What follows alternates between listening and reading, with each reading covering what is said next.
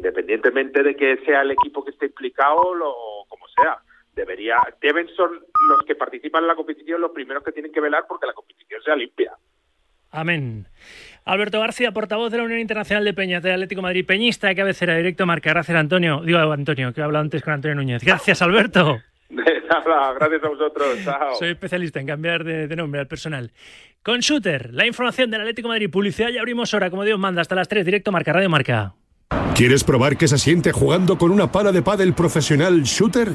Mayor control. Sistema antivibración las palas de Shooter Paddle están hechas aquí, de manera tecnoartesanal, una a una, con materiales de máxima calidad y con nuestro sistema de producción digital las puedes personalizar. Más información en la web shooterpaddle.com.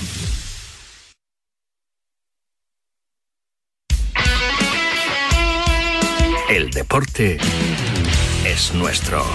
Radio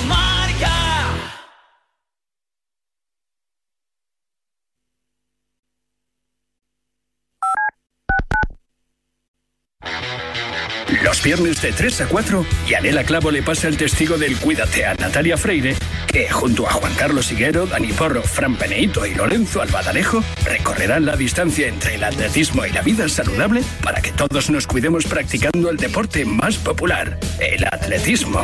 No lo olvides. Cada viernes te esperamos con una carrera popular en forma de programa de radio en la que te animamos diciendo Cuídate Runner. ¿Te imaginas un programa de dos horas todos los sábados con los mejores colaboradores, grandes torneos, algunos de los deportistas mejor pagados del mundo, destinos sin igual, gastronomía para chuparse los dedos y una tertulia muy diferente a todo lo que hayas oído? Pues todo lo tienes en Bajo Par, en el programa de golf de Radio Marca. Todos los sábados, sin excepción, de 9 a 11 de la mañana con Guillermo Salmerón y los mejores especialistas del golf español.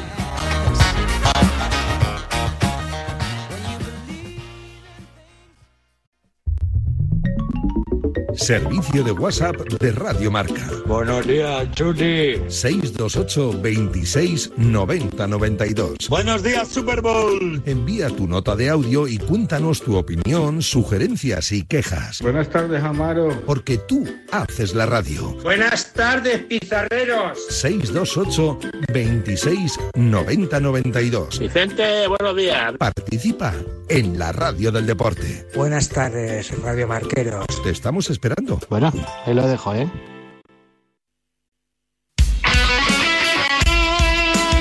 Radio Marca se emoción.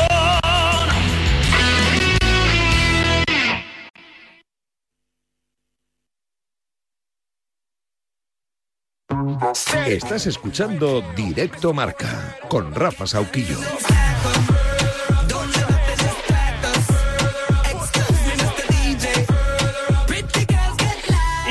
Beamud en la parte técnica y Ainhoa Sánchez, luego lo voy a decir, es su cumple. En la producción, las 2 y 3, 1 y 3 en Canarias. Bienvenidas, bienvenidos. Esto es Directo Marca, emisión nacional hasta las 3 de la tarde en el día en el que tenemos todavía que completar la jornada 22 de la Liga Santander con un partido de necesitados. Encuentro de urgencias para Getafe y Valencia que se citan a las 9 en el Coliseum en lo que será el estreno de Rubén el Pipo Baraja en el banquillo valencianista. Un Getafe que ahora mismo se ve en la penúltima posición de la tabla, pero es que el Valencia es antepenúltimo. Solo le vale a los dos la victoria. Tienen que enlazar victorias consecutivas para conseguir salir de esos puestos del azufre en los que se han metido. Puestos complicados, acompañando al Elche, que es el colista con nueve puntos casi desahuciado se iría casi de cabeza ya a la Liga Smartbank, que esta noche también se completa a las 9, jornada 28, con el Málaga Zaragoza. El Leganés frenó al líder en esta jornada, Las Palmas, con un empate a cero en Butar, que aún así el equipo canario es líder en solitario de la Liga Smartbank con 53 puntos. Segundo es el Alavés con 52. En promoción de ascenso a primera, Levante, Ibar, Granada y Albacete. El Leganés es noveno, está Noveno con 39 puntos a 7 del Albacete que tiene 46 puntos. El Lega tiene 39. Por abajo descenderían a Primera Federación Ponferradina, Málaga, Lugo y Unión Deportiva Ibiza. todo esto, mañana arranca la eliminatoria de octavos de final de la Liga de Campeones para el Real Madrid frente al Liverpool en Anfield. Y a todo esto también, el Sevilla es el primero de los clubes que se ha pronunciado pidiendo que se depuren responsabilidades y se esclarezca cuanto antes todo lo que sucedió y está sucediendo porque cada día tenemos una revelación nueva con el caso Negreira. Hoy te cuenta el diario El Mundo. El Mundo revela las comunicaciones internas del Barcelona tras estallar el Barça Gate, el caso Negreira.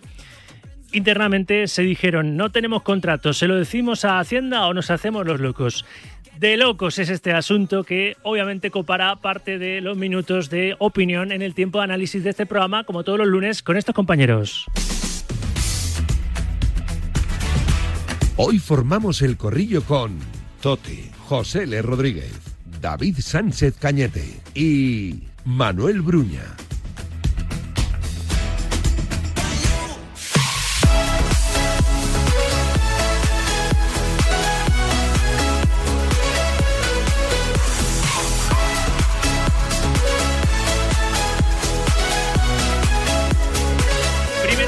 Notas de audio en el C28 26 90 92. Seguro que estáis opinando bastante del caso Negreira. Si opináis también de fútbol, pues casi nos hacéis un favor, que es lo que intentaré yo en el corrillo, que hablemos también un poquito de fútbol. Pero venga, os escucho. Primera tanda de notas de audio en ese C28 26 90 92.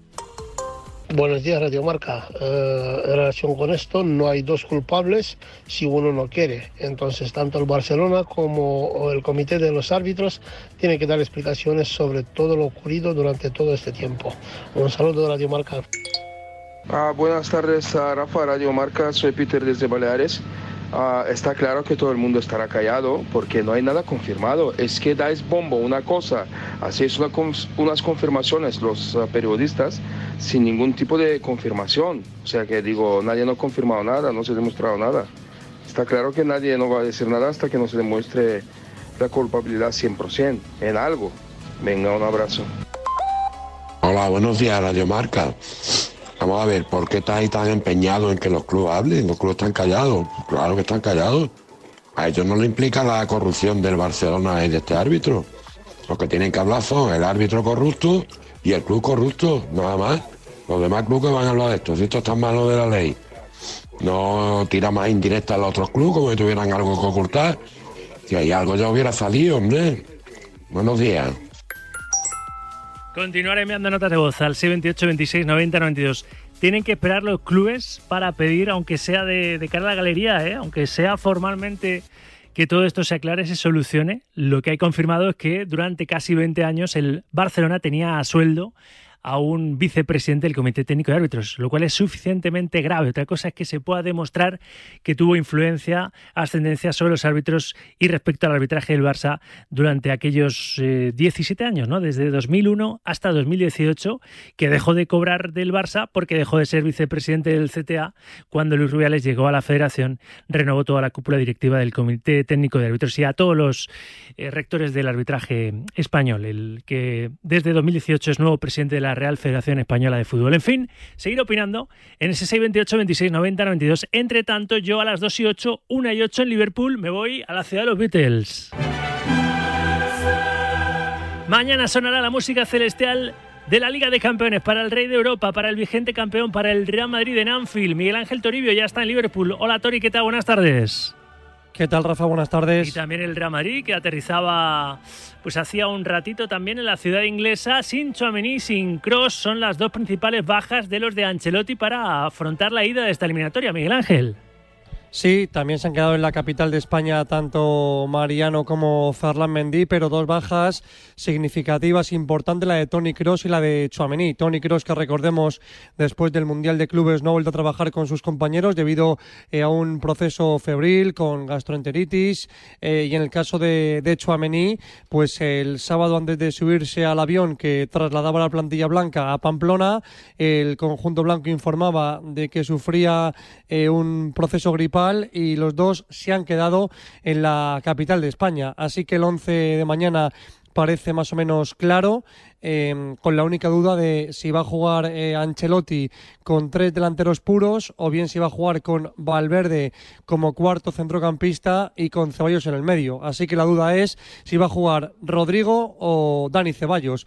El resto parece claro con Courtois entre palos, con Carvajal, con eh, Militao, Rudiger y Alaba en defensa, con Camavinga de 5, con eh, Luka Modric que hoy va a hablar a las 7 y cuarto junto con Ancelotti, eh, con Dani Ceballos en el medio y como te decía, arriba en principio Valverde con eh, Vinicius y Karim Benzema, a ver cómo trabaja hoy en Anfield el futbolista francés que ayer tampoco completó la sesión preparatoria, así que se apunta al 11 de mañana de Carlo Ancelotti siempre y cuando Benzema esté restablecido y pueda ser de, la partida para enfrentarse al conjunto red que ahora mismo tiene a Cody Gaspo en conferencia de prensa diciendo que el Liverpool está y se siente preparado para derrotar y para enfrentarse mañana al conjunto blanco. Un Benzema que no viajó a Pamplona, que lo reservó Ancelotti. Ayer, como me cuentas, no completó tampoco la sesión, última sesión preparatoria antes de viajar a Liverpool, pero entra en la convocatoria Álvaro Rodríguez, que, como decimos hoy en la portada de marca, está tirando la puerta. La tiró con esas dos asistencias en apenas ocho minutos en el Sadar, este charrúa, este uruguayo, que seguramente Raúl va a poder contar cada vez menos con él, ¿no? Porque Ancelotti ha encontrado oro en el delantero largo, alto, potente delantero uruguayo. Toribio. Sí, bueno, hispano-uruguayo, porque nació en Palamos, pero su padre hizo fuerza, su padre el Coquito Rodríguez. Está jugando con la fue sub-20 ¿no? de, con- de Uruguay.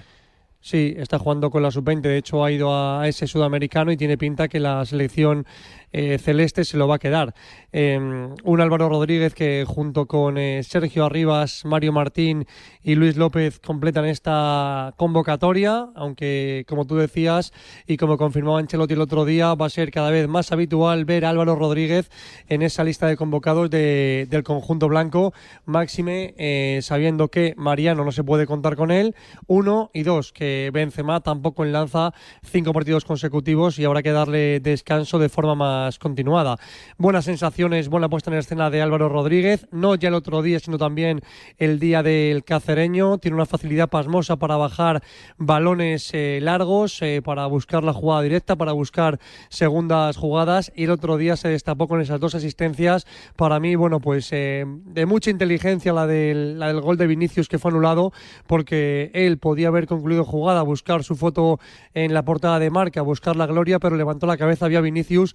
Después es verdad que estaba en fuera de juego el uruguayo en el arranque de la jugada y la segunda también, mucho mérito porque fue él el que robó la pelota cuando fue a la, presión, habilitó a Marco Asensio y sirvió para el 0-2. Así que veremos a ver si después de su debut en Copa, su debut en Liga, debuta en Champions mañana aquí en Anfield, confirmando las buenas sensaciones que también, bueno, pues demostró el domingo ayer contra el Linares en el Di Stéfano con ese triunfo del conjunto de Raúl que le upa a la primera plaza de la primera ref.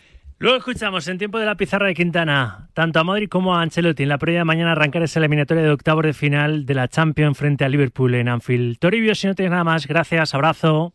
En tiempo de, creo que ya de marcador, porque Ah, ¿ya son de las seis y, sí, sí, sí, no sé qué hora he dicho, he dicho seis y cuarto hora de aquí local Ah, pues y es siete siete y cuarto, sí, el hora marcador, sí. Sí, sí, sí. y una rueda de prensa conmigo. Imagino que Luka Modric no va a entrar a valorar su futuro y conversaciones y, y demás, pero tiene bastante miga después de la información que el otro día publicaba Carlos Carpio, en la cual apuntaba que la renovación de Luka Modric queda un poco supeditada a lo que pase con Bellingham y, y a lo que pase con, con Tony Kroos y que en el Madrid no quieren que, que Luka Modric en ese rol de suplente sea más un problema que una solución para el técnico que ocupe la próxima temporada el banquillo del Bernabéu. Pues si le preguntáis al respecto, veremos a ver si el croata, el croata se, se pronuncia. Ahora sí, gracias, Tori. Abrazo. Un abrazo, Rafa. 2 y 13, 1 y 13 en Canarias, 1 y 13 también en Liverpool. Puente aéreo desde la ciudad inglesa. Nos lo hemos, nos lo hemos inventado así directamente. Aterrizamos en Barcelona. Puente aéreo. Con todo ese ruido extradeportivo, el Barça sigue a lo suyo, a pesar de todo, sigue a lo suyo en Liga y mantiene esa ventaja con el Real Madrid después de la exhibición de Ferran Torres anoche contra el Cádiz. Alejandro Segura, alias. De momento. Buenas tardes.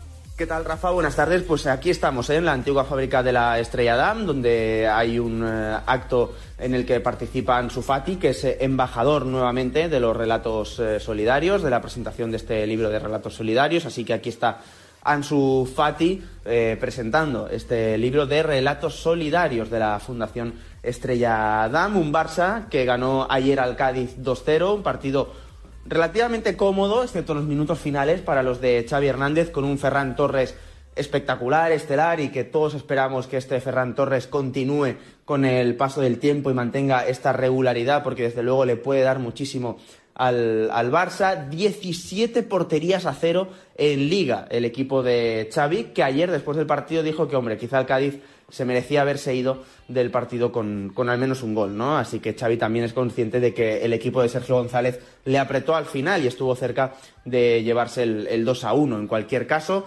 ayer habló antes del partido Rafa Yuste sobre el caso Negreira, dijo que el socio debe estar tranquilo, que tendrá la transparencia que el club necesita para salvar su honorabilidad porque hay demasiado ruido y no conviene a nadie. Eso lo dijo Rafa Yuste, el vicepresidente del, del, Barça, sobre el caso Negreira. Veremos cómo avanza cómo avanzan los próximos días y las próximas semanas en esta investigación que se está llevando a cabo. En otro orden de cosas, seguimos en el plano deportivo. El Barça ha entrenado esta mañana, entrenamiento de recuperación, pensando en el partido contra el United, que hay que recordar. El Barça no podrá contar ni con Pedri ni con Gaby. Pedri por lesión, Gaby por sanción y tampoco estará, como es lógico, Usman Dembélé, que también se está recuperando de su lesión. Y sí que estará Sergio Busquets, que entró en la convocatoria para el partido de ayer, pese a que no jugó por precaución. Gracias, Alejandro. Desde esa estrella, fábrica, antigua estrella, antigua fábrica de estrella Damen en Barcelona. Ojito a ese partido de vuelta, ¿eh? para estar en los octavos de la Europa League sin Gaby y sin Pedri el jueves a las 9 de la, a las 9 de la noche, como tengo la lengua hoy, en Old Trafford frente al Manchester United. Me voy ya a formar el corrillo, ¿no? Antes este consejo. ¿Y si os dijera que el mayor mercado de vehículos de ocasión se encuentra en Yamóvil?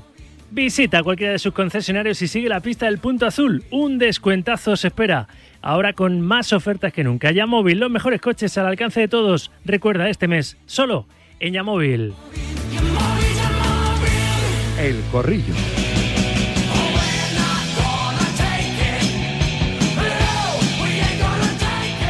Hoy no he hecho los ejercicios antes de empezar a hablar en la radio, ejercicios de lengua.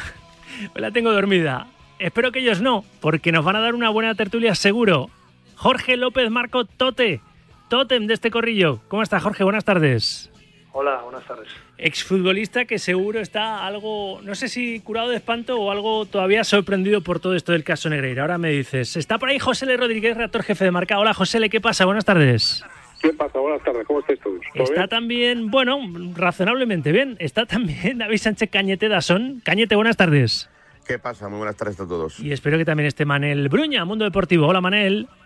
Hola, ¿qué tal? ¿Cómo estamos? Todo te voy contigo. Tú que has sido de los, de los cinco el, el, futbolista, el que, el que ha vivido en primera persona lo que es ser arbitrado, y que te arbitren y pertenecer a un, a un deporte que es más show business ya que, que deporte. Después de todo lo que se está conociendo del caso Negreira, tú que has sido profesional, Jorge, ¿qué piensas? ¿El Sevilla es el primer club en manifestarse sobre el caso Negreira. Es el primero que emitió un comunicado diciendo que por favor, que no puede ser que se depuren responsabilidades, lo que todos esperábamos del resto de clubes, ¿no? Porque hasta ahora estaban sorprendentemente callados para mí. Decía un oyente, hombre, ¿qué van a decir hasta que no se sepa eh, o se compruebe o se demuestre que hubo trato de favor arbitral eh, hacia el Barça durante todos esos años de ex, ex vicepresidencia o vicepresidencia de, de Enríquez eh, Negreira? Tote, a ti, ¿todo esto qué te dice? Bueno, a ver, Muchas cosas pagas, que no se pueden reproducir, ¿no? Sí, cuando tú pagas un millón, bueno, yo te digo lo que es lo que yo he podido leer, cuando tú pagas mm. un millón cuatrocientos mil euros a, a, un tipo, eh, huele muy mal. En 17 años, Tote, casi 7 millones de euros fue lo que cobró del Barça el vicepresidente del Comité Técnico de Árbitros por, por entonces. Eh, pues, pues fíjate, eso es porque hay una intención que no es buena y eso huele a pesta. Lo, lo, luego, como si yo no supiera nada de esto, como un tipo que me, me encanta el fútbol, yo no tengo la sensación de que el Barcelona, ni, ni el Real Madrid, ni el Atlético de Madrid, te hablo estos tres porque son los últimos que han ganado las ligas, que las hayan ganado por los árbitros. Yo no tengo esa sensación. Eh, más allá de, porque además cuando el Barcelona, uno de los años, Eh, hablaba el otro día un compañero vuestro que decía que en el último partido en Nou Messi marca un gol que es legal y el árbitro se anula por fuera. Ante el Atleti, ¿no? En la Liga de 2014, sí. Exactamente. Entonces, eh, aparte de eso, yo veo que el Barcelona ha sido beneficiado en unas cosas, ha sido perjudicarse en otras. Me acuerdo del gol en Sevilla con el Betis, que pasó un metro y medio de la portería, y me acuerdo. Y el Real Madrid igual, cuando ha jugado, pues ahí le han beneficiado unas cosas, le han perjudicado en otras. O sea, no tengo esa sensación, sí que huele muy mal cuando estos tipos han pagado su dinero por eso. Entonces, eh, sobre todo... Se demuestra que, que hay algo que no, no es claro y que, y que esto no se puede hacer, esto es lamentable. Sobre todo porque José L., Cañete, el, propio Jorge que acaba de intervenir y, y, Bruña, aunque no se pudiera demostrar que hubiese habido influencia directa de Negreira en los árbitros que pitaban al Barça durante todos esos años, porque es verdad lo que dice Tote, tampoco ha habido, sí, bueno, estuvo el Barça sin recibir un penalti en contra dos años, pero yo qué sé, a lo mejor es estadística, ¿eh? yo qué sé, pero ya solo el hecho de que el Barça tuviese a sueldo alguien que formaba parte del sistema de, dirección de los árbitros ya es castigable al 200%, ¿no, José Le? Sí, bueno, a sueldo y a sueldo oculto. Es un sueldo que ha emergido ahora por una investigación fiscal. No, es absolutamente eh, escandaloso. Estoy de acuerdo con Tote que yo no creo que, que al final eso haya intervenido tanto en, que haya uno haya sido uno campeón o no eh, pero lo que es innegable es que el Barça ha estado pagando al vicepresidente de los árbitros. O sea, es como alguien que va a ir al juzgado y está pagando un juez.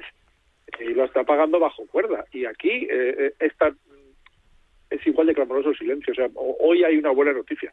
Y es ese comunicado de Sevilla. Sí. El, el, el, silencio de todos, y, y todos amparados en el único comunicado de la Federación, el comunicado de la Liga, que me pareció a mí no, me gustó nada tampoco, o sea, en vez de, pedir, como se ha pedido en, anteriores ocasiones, máxima limpieza, llegar hasta las últimas Sobre todo porque lo primero que recuerdo ese comunicado es que había prescrito el posible delito. Claro, o sea, eh, que me digas que ha prescrito es como decir, eh, bueno, si lo han hecho no pasa nada. La Liga dijo eso y la Federación no, nosotros no estábamos. O sea, una lavada de manos en toda regla de, las dos instituciones. Es terrible, es terrible, es una mancha, es una mancha absoluta en el fútbol, una mancha que espero que no sea no se pruebe más allá de, de, lo que ya hay, que ya es suficientemente grave, ya, ya es ya es eso, escandaloso por el hecho de tener en, en, unos pagos irregulares a alguien a, que, a quien está dentro del sistema, lo que decías tú.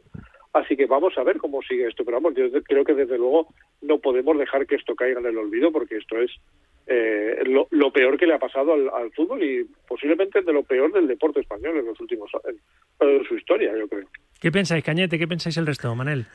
Yo creo que es el mayor escándalo de la historia del fútbol español. Yo creo que no hay que poner paños calientes porque es así, porque cada día que pasa es una historia nueva. Hoy el mundo saca con, con mucho criterio y con mucho acierto porque esto no se debe esconder ni se debe de empezar a tapar, sino hay que sacar todo lo que se sepa sobre la noticia que, que el hijo de Enrique Negreira ya mantuvo conversaciones con los árbitros diciendo que bueno que ya sabéis lo que tenéis que hacer, que pitáis al Barça y ya sabéis lo que Bueno, Andújar Oliver eh, desveló en Onda Cero que les llevaba, era el que les llevaba del hotel al, al Camp. Sí, sí, sí. Eh, habláis antes, hablabas Rafa tú con Tote de, de, aquella liga del Atlético de Madrid, del gol mal anulado a Messi, etcétera, etcétera. Mateo Laoz, que era el árbitro de aquel partido, pidió perdón de manera inmediata. Yo no he visto muchas veces a los árbitros pedir perdón por jugadas en las que un gol claro como ese le daba incluso la liga al Barcelona y pidió perdón de una manera muy rápida. Eh, sigue el mundo y otros medios de comunicación sacando noticias alrededor de, este tema y yo creo que no debe quedar en saco roto. Hay que sacar y que destapar absolutamente todo. Estamos hablando de 17 años eh, con una cifra de 7 millones de euros eh, pagada a la empresa de Enrique Negreira en la que incluso el, el exárbitro y, y, después vicepresidente del Comité Técnico de Árbitros habla de que, eh, bueno, pues hacemos factura, no hacemos factura, esto no se tiene que saber, es, es todo tan oscuro, tan turbio, tan Si no me pagáis, eh, denuncio las irregularidades, o sea, dando pie a pensar, ¿qué irregularidades ha cometido el Barça?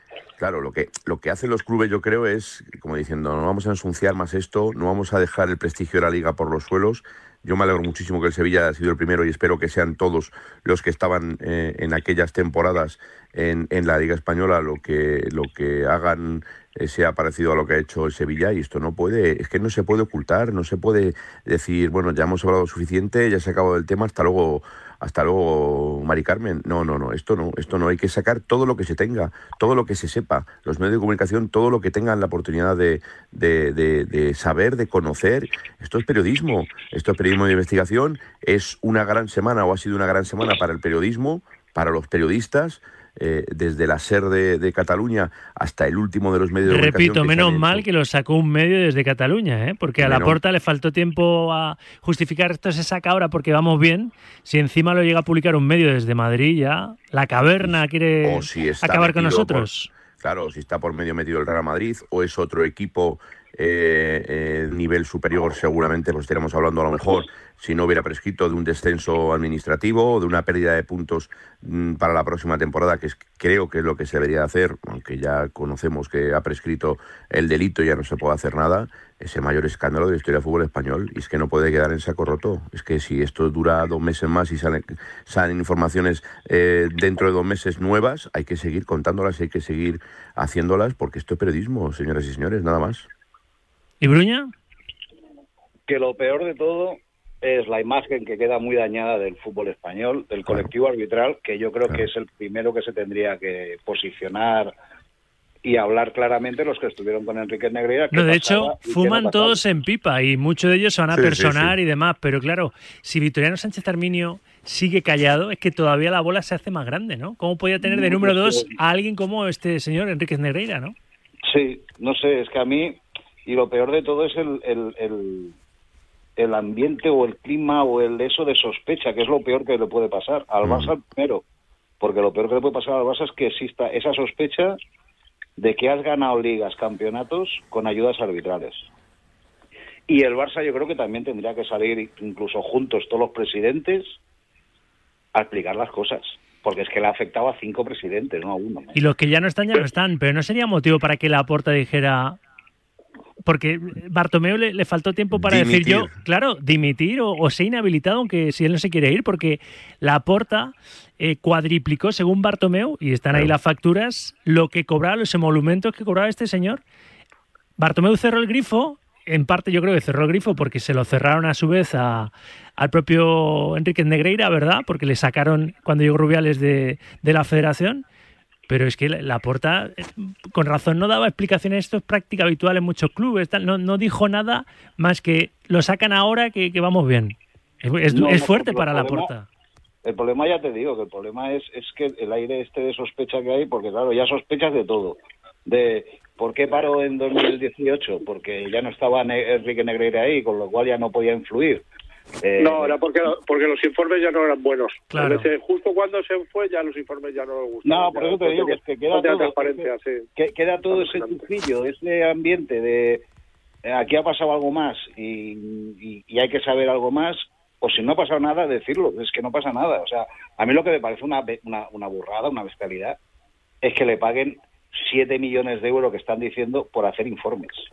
Es que, es que, eso, yo, es que eso es lo que alimenta la sospecha, fundamentalmente, porque aunque lo hiciera gratis, que no, no sería ni, ni ético ni estético, aunque lo hubiera hecho gratis, porque formas parte, eres juez y parte, pero es que encima no es un precio sobredimensionado, es que eso no lo gana eh, Oh, el común de, de, los mortales ni en mil vidas. Y dejas de pagar a la empresa de Enrique Negreiga justo cuando deja de ser segundo claro, por eh, eso presidente. Te digo que, que, el problema de todo es, es la sospecha. Luego, a ver, yo tengo muy claro que ni Barça ni Madrid pueden quejarse de los árbitros porque son los clubs que al final mmm, acaban siendo, al final de todo, acaban siendo los más eh, favorecidos en dudas arbitrales de para dónde tengo que pitar.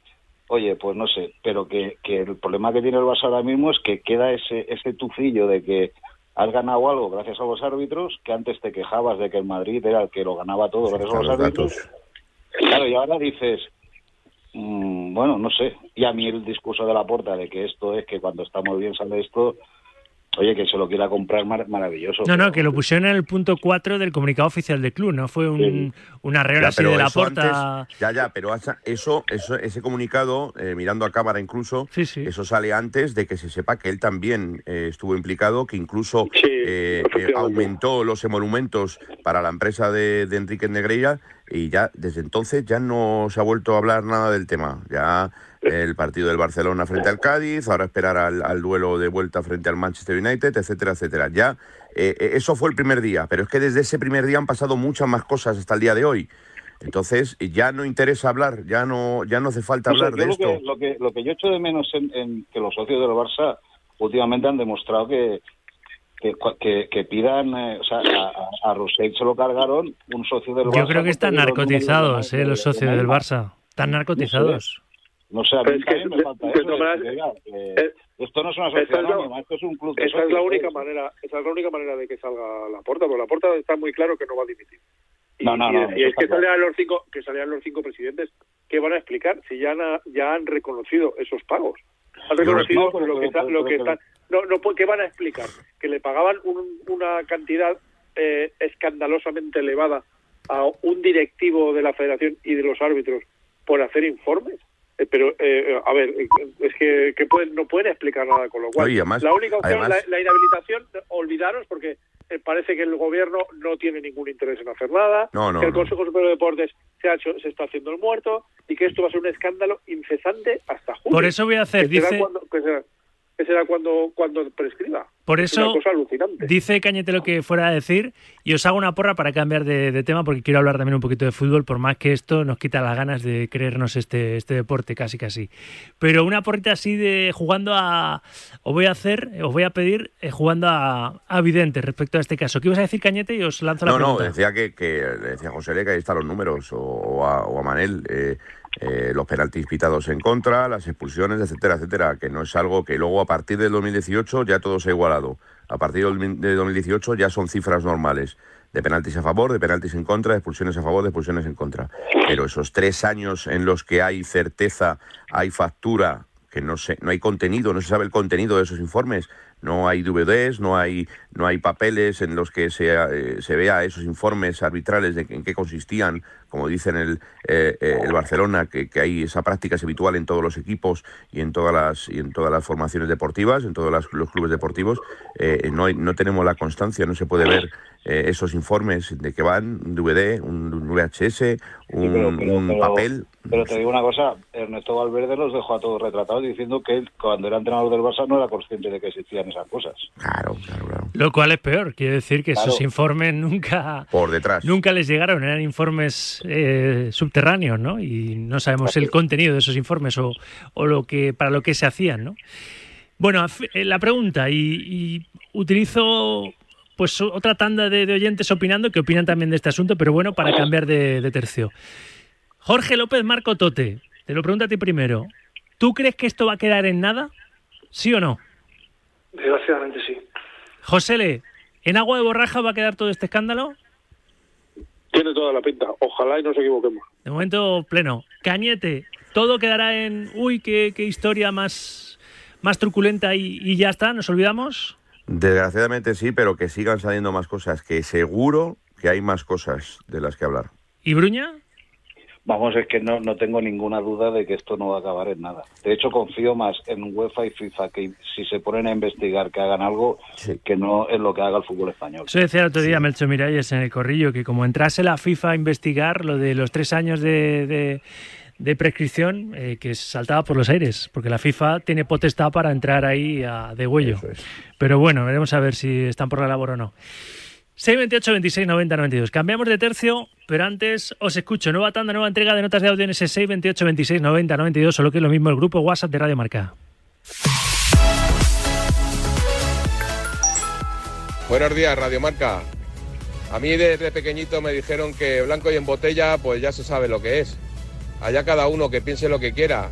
Eh, un contrato que no existe, informes que no existen, pero la morterada de euros que se ha llevado aquí el amigo pagados por el Barcelona, pues espero que lo expliquen clara y rotundamente, porque si no los demás equipos están tardando en denunciarlo. Muy buenas, Sauki. Soy José de Getafe. Con esto de lo del Barcelona y lo de Negreira, yo pienso una cosa. Este hombre se ha visto acorralado, ha declarado lo primero que le ha venido a la mente, de lo de los árbitros que le pagaban para que hubiera un arbitraje neutral. Y creo que lo que hizo fue estafar al Barcelona. El Barcelona ha pegado de, pecado de primo, pero totalmente. Buenas tardes. Sobre el tema Negreira, estoy cansado ya. Yo estoy cansado. Yo soy del Barcelona, sí. Vale, y ya estoy cansado. Aquí al final es la verdad, cada vez que el Barcelona va bien se saca algo. Pero vamos a ver, lo que queréis es, ya está, el Barcelona se le quitan los puntos que haya que quitarle, total, para que el Madrid esté por encima y ya está. Y a la semana siguiente ya no ha pasado nada. Buenos días, Radio Marca. Decía Simón de Beauvoir, lo más escandaloso del escándalo es que termina no escandalizando. Presuntamente por no hacer nada, 7 millones de euros. Es que hemos perdido noción del dinero, 7 millones de euros. 100 mil euros, ¿quién junta? ¿Quién ahorra 100 mil euros, 200 mil euros? Y hablamos de 7 millones de euros por presuntamente un asesoramiento verbal. Es escandaloso, ¿eh? Pues sí, y es lo que hay. Por cierto, que no he completado yo la, la porra por completarla 5 de 5, ¿eh? Yo por desgracia pienso que también todo esto va a quedar en, nada. Pero bueno, Vamos a hablar un poquito de fútbol y del, del, Barça, que ayer recuperó esa diferencia de 8 puntos. Se acostó el Madrid a 5 del líder con esa victoria en Pamplona antes de, de viajar, como ha viajado hoy, la expedición de, del equipo blanco hasta Liverpool sin Chouameni ni Cross. Ha entrado Álvaro Rodríguez, que como contamos en la puerta de marca está tirando la puerta. Hizo un muy buen papel en apenas 8 minutos, dos asistencias en el Sadar el sábado para ayudar a su equipo a ganar 0-2 a Osasuna. Pero el Barça ayer volvió a dejar la renta en ocho puntos, la diferencia en ocho puntos, con un gran Ferran Torres. Quizá el, mejor partido con la camiseta del Barça del, del Valenciano, ¿verdad? Para ganar 2-0 al, al, Cádiz, José Le. Sí, sí, sí. Bueno, el, Barça tiene un, una inercia de, de, seguridad que le está llevando a establecer esta, esta, esta, esta renta. Además es que eso, es en estos dos meses. Recordar que a la vuelta del, el mundial estaban prácticamente igualados, incluso el Madrid llegó a ponerse por delante. Sí. Eh, lo hace lo hace en base a, a, esa seguridad defensiva sobre todo, porque no está jugando muy allá, tiene ratitos, pero no lo que tiene es un, una, un dispositivo defensivo y una esta forma de Ter Stegen brutales. Ayer le bastó con eso, ese, ese magnífico rato de, Ferran para para ganar un partido ante un Cádiz que, que, que juega bien al fútbol y que, te, y que al Madrid le empató incluso. Entonces, bueno, eh, vamos a ver eh, si, si sigue manteniendo este ritmo de puntuación, se va a ir a los 100 y, y el Madrid no va a poder hacer nada. Pero vamos, que el Barça tiene un, un gran nivel en Liga, porque la Champions ya vimos lo que le costó contra el Manchester United. Eh, vamos, en Europa, eh, en Liga le está valiendo. Vamos a ver si, si el Madrid cede o, o, o mantiene también el ritmo, que a mí el otro día el Madrid me gustó mucho, mucho. Fijaos que yo pienso Sí, el Madrid a mí también me gustó el, el sábado. En la y ayer parte. me gustó también el Barça. En la segunda parte. En la segunda parte, sobre todo, sí. Ah, Pero fijaos que yo pienso, y me vais a decir, Tote, has descubierto la pólvora, Sauki, que lo que pase en, en, en, Europa y pase en la, en la Copa del Rey, que se encima se van a enfrentar entre ambos, Jorge, va, va a decidir el título de liga. Pese a que la diferencia sea de 8 puntos a falta de apenas 16 jornadas para que acabe el campeonato, que por otro lado es un mundo, ¿o no, Jorge? Sí, es un partido de mucho desgaste emocional para ese tipo de equipos, ¿no? Porque pase lo que pase, sobre todo si es para mal, hay mucha presión, hay muchos comentarios y, bueno, es verdad que estos jugadores están acostumbrados a jugar estos partidos y ellos cambian rápido el chip. Pero bueno, pero puede ser que tenga algo que ver. Yo es que veo todo muy igualado. Yo la verdad no veo que el Barcelona, la diferencia de 8 puntos al Madrid, no veo que sea. ¿No te parece real, tan real, no? No, no me lo parece. A mí con el Cádiz, por ejemplo, no me gustó. O sea, me parece justo que vaya primero, porque sobre todo defensivamente y, y en cuanto a sensación de equipo, el Barcelona de estos últimos meses ahora... Es que solo lleva siete goles en contra, ¿eh? En Liga. Claro, es una barbaridad, ¿no? Entonces al final, pues esa solidez pues te tiene, te tiene que dar con fruto, ¿no? Pero, pero luego, eh, en cuanto a juego real, me parece que haya tanta, tanta diferencia, ¿no? No, no creo que sea real. Manel, José Le.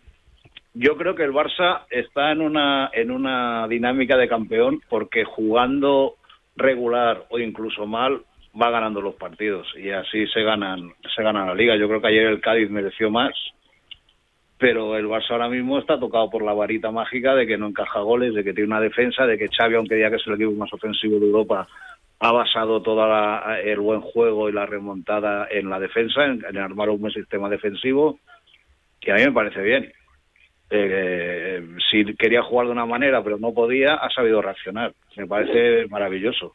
Y al Madrid, el Madrid, más que el otro día, es que a mí me encantó el partido en todo su conjunto. Me pareció que Osasuna juega bien y al fútbol y el Madrid supo entrar en ese partido que le propuso Sasuna. Y el Madrid ahora mismo yo también lo veo bien y lo veo incluso recuperado físicamente, que hace 15 días no lo estaba.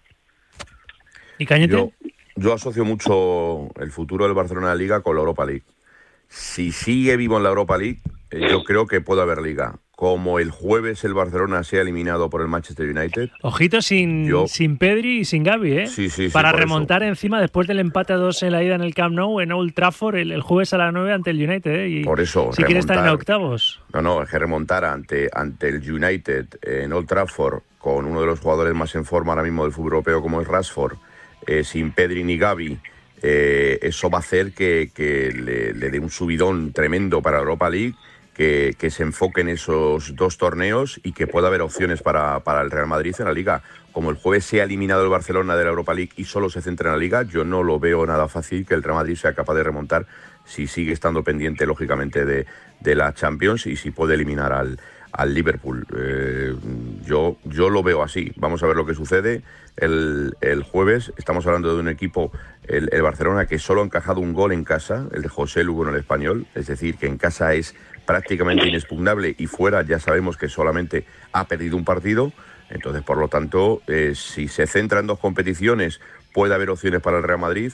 Eh, incluso si el Real Madrid es eliminado, que bueno, eso hay que verlo, frente al Liverpool, pues también puede tener más opciones, pero como el Barcelona solamente tenga a partir del jueves una sola competición por la que luchar, veo muy difícil que alguien le pueda arrebatar la liga al Barcelona, sinceramente. Y la última, que estoy ya fuera de tiempo, ¿está solo para, para Tote? ¿Estuviste en el Metropolitano viendo ese, ese 1-0 ante el Athletic Club, Jorge? No, no pude ir al campo, pero lo vi en la tele. No, te lo digo porque entonces no viste lo del ambiente, ¿no? Que de un tiempo a esta parte está irreconocible. Nunca ha sido el Metropolitano, salvo en alguna gran noche europea, el, el Calderón en cuanto a lo ambiental, pero está gélido, gélido. No sé si es porque es poco el botín que se va a conseguir para, para la afición en lo que resta de temporada que se acaba en Europa o, o qué, pero o si hay esa división entre la, directiva por lo del escudo y demás y los aficionados. ¿Qué, qué te parece, Jorge?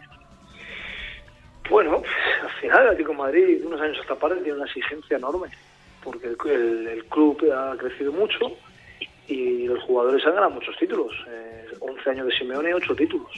Más dos finales del Champions que podía haber caído perfectamente del lado del Atlético.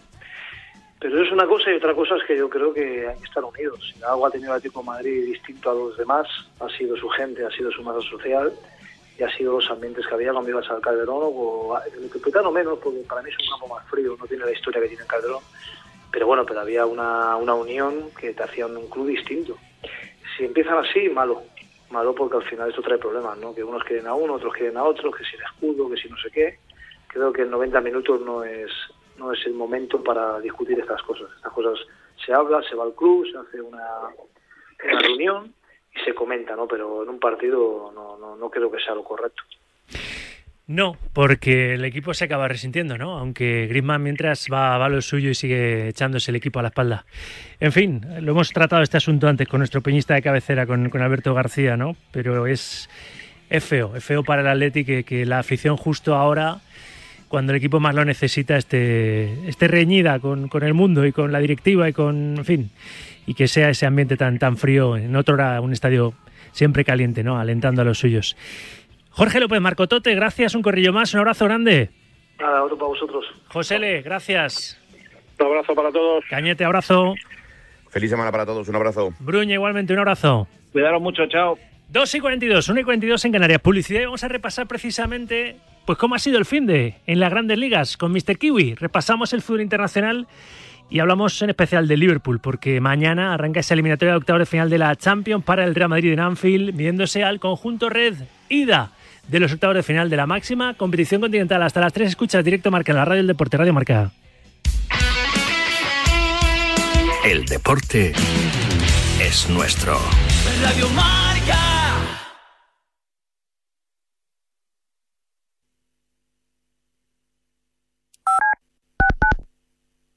Monse, cáncer de mama, 45 años. Escúchame, cáncer. Me has cambiado la vida dos veces. La primera me pillaste desprevenida. Pero uno aprende, ¿sabes? A resistir, a plantarte cara. No has acabado conmigo. Ahora me has hecho más fuerte. Valorar más las pequeñas cosas. He vuelto a sonreír y confiar en la investigación. En CRIS contra el cáncer damos esperanza a miles de personas creando tratamientos innovadores para que su vida no pare. CRIS contra el cáncer. Investigamos. Ganamos. ¿Te has quedado dormido y no has escuchado la tribu de Radio Marca por la mañana? No te preocupes, ya sabes que en la aplicación de Radio Marca tienes todos los podcasts disponibles para escucharlos cuando y como quieras. Tú decides cuándo quieres escuchar la radio del deporte.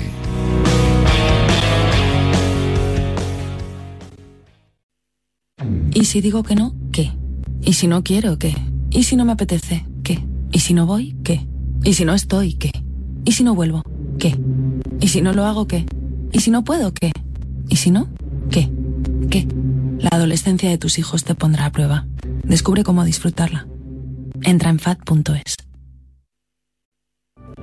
Hola amigos, esta temporada en Paralelo 20 de Radio Marca hemos incorporado a la chef María Jiménez La Torre para darle a la gastronomía la importancia que tiene cuando hacemos un viaje. Y también a Joaquín del Palacio, geógrafo y periodista televisivo que cuenta las cosas y viaja con los sentidos. Ya sabes, los domingos a las 9 de la mañana, 8 en Canarias, Paralelo 20 con Marcial Corrales. Ese soy yo. Radio Marca se emoción.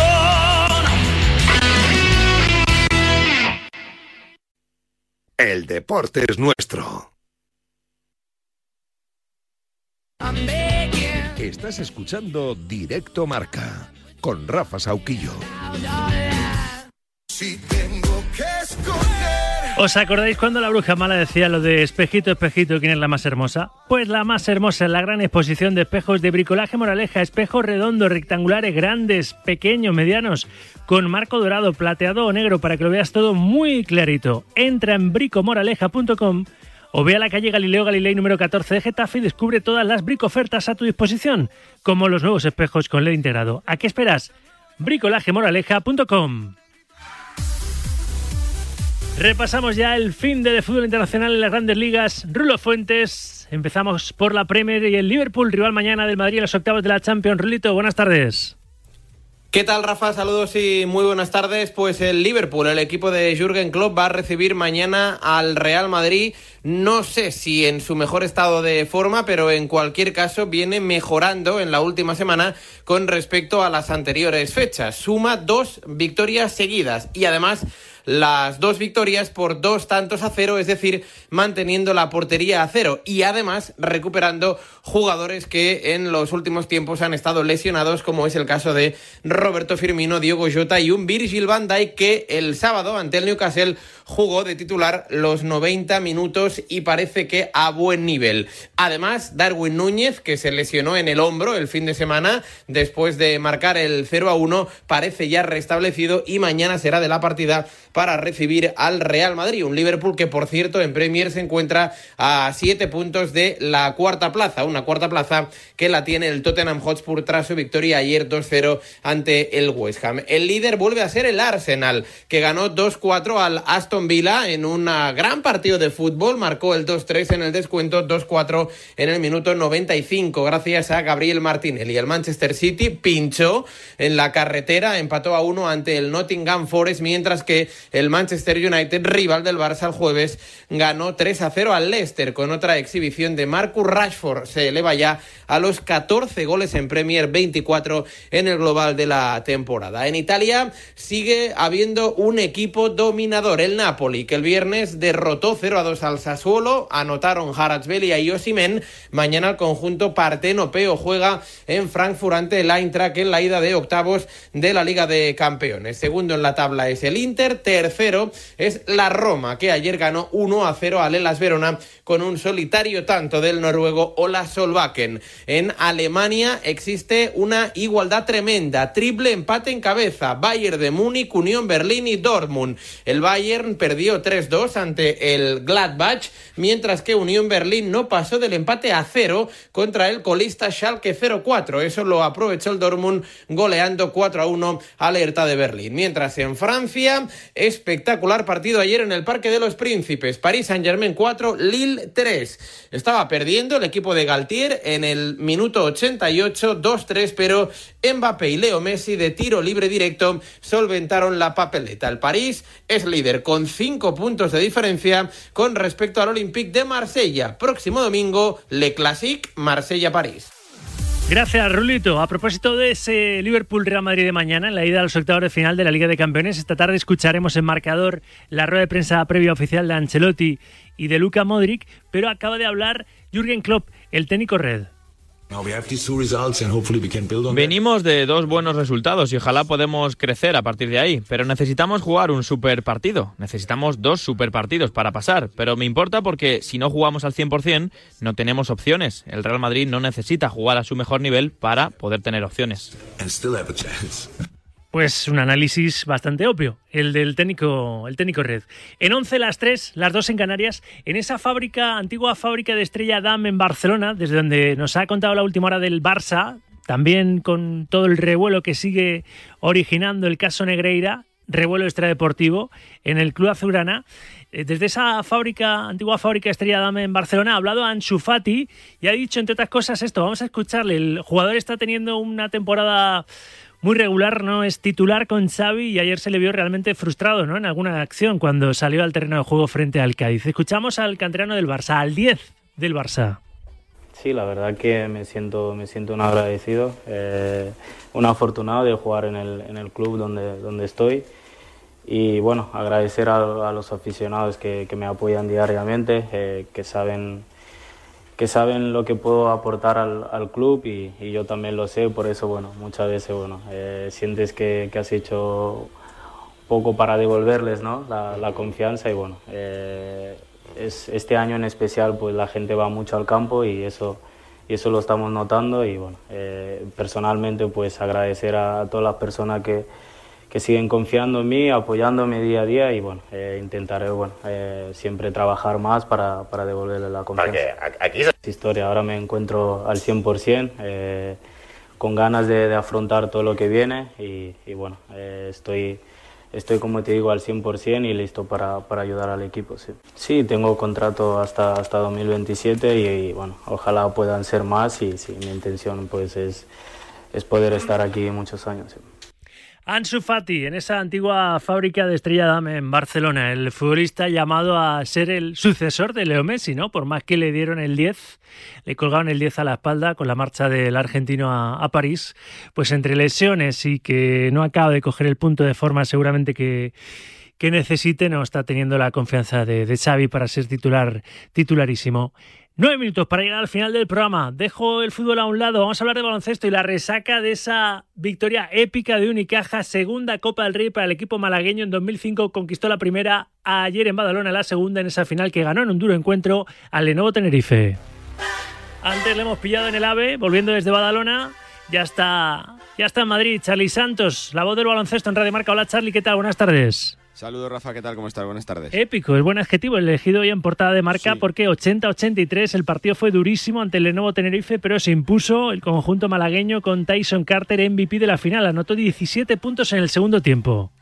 Sí, eh, poquita gente. Eh, yo creo que, que, seguro que confiaba en su Unicaja de Málaga, pero eh, es, es, cierto que se ha recuperado la Copa de las Sorpresas. Eh, yo creo que justísimo triunfo malagueño, fueron los mejores eh, sobre la cancha y consiguiendo eh, tres victorias fundamentales para ser campeones eh, de Copa, comenzando por la del jueves ante el Barça en la prórroga, siguiendo por el triunfo ante el eh, Real Madrid al que le prácticamente le cortaron cualquier tipo de respuesta y la final contra Tenerife remontando los 11 puntos de desventaja que tenían en el tercer cuarto. El triunfo del entrenador, de Ivonne Navarro, de Alberto Díaz, de Darío Brizuela y del proyecto malagueño que se está construyendo con López Nieto en la presidencia y bueno, pues recuperando, como, sí. como, como, decía Rafa, laureles ¿no? del conjunto de Málaga que segunda vez eh, campeón de Copa después del título. De y luego muy muy rápido, Charlie, pero mm. lo sitúan desde Italia, Escariolo en el banquillo del, sí. del, Real Madrid, después de, claro, para el Real Madrid,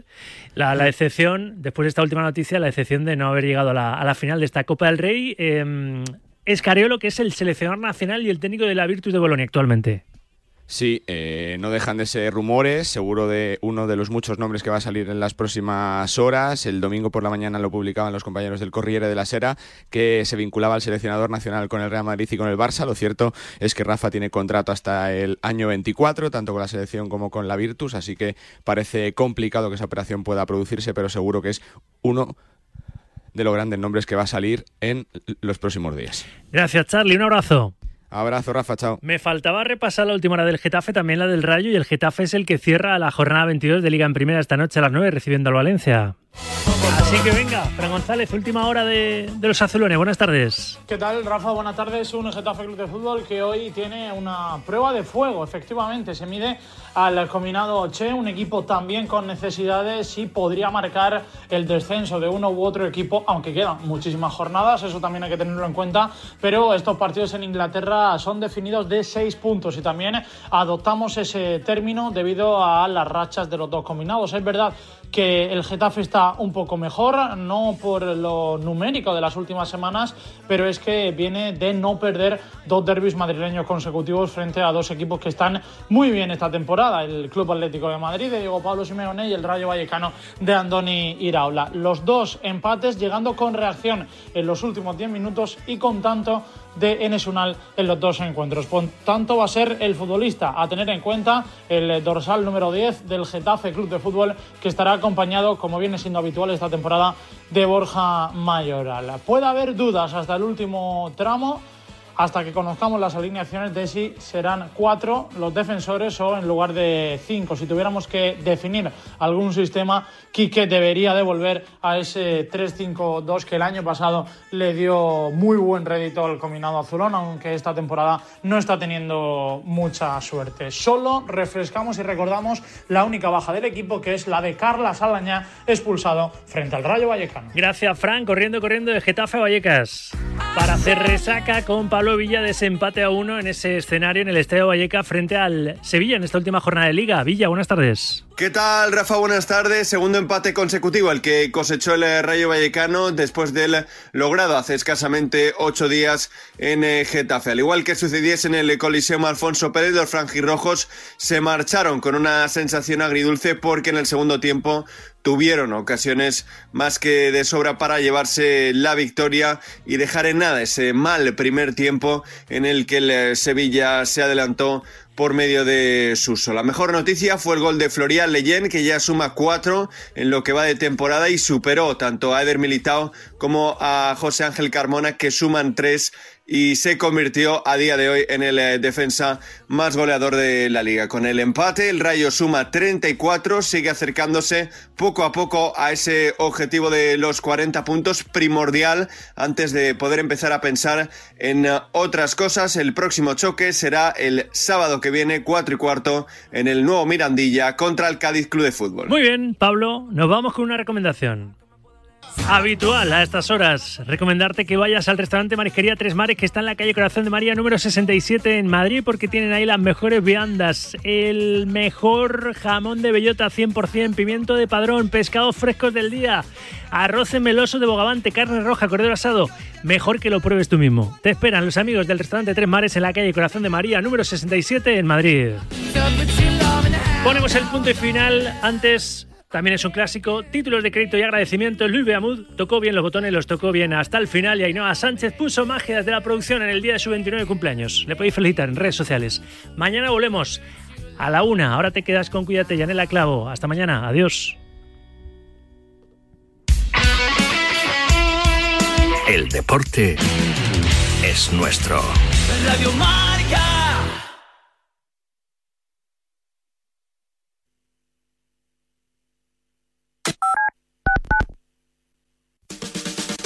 La noche del viernes comienza con música, cine y libros relacionados con los deportes, porque el deporte también es cultura. Y en la Deporteca lo demostramos cada semana con Natalia Freire.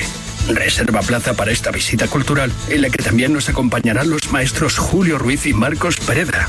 Todos los viernes de una y media a dos de la madrugada, la cultura juega un partido en La Deporteca.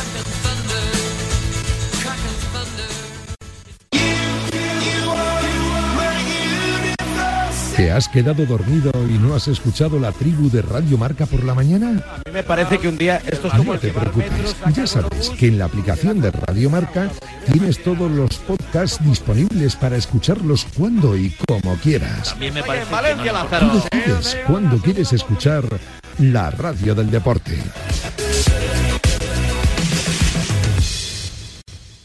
¿Y si digo que no? ¿Qué? ¿Y si no quiero? ¿Qué? ¿Y si no me apetece? ¿Y si no voy? ¿Qué? ¿Y si no estoy? ¿Qué? ¿Y si no vuelvo? ¿Qué? ¿Y si no lo hago? ¿Qué? ¿Y si no puedo? ¿Qué? ¿Y si no? ¿Qué? ¿Qué? La adolescencia de tus hijos te pondrá a prueba. Descubre cómo disfrutarla. Entra en fat.es. Despierta, San Francisco. ¿Cómo? ¡Que despiertes, hombre! Que de 10 a 11 en Radio Marca todas las mañanas tienes a David Sánchez pinchando con todos los bufanderos. Discoteca Maracaibo, todo lo que puedas imaginar y mucho más. Despierta, San Francisco. De lunes a viernes de 10 a 11 en Radio Marca. Sintoniza tu pasión con las voces del deporte.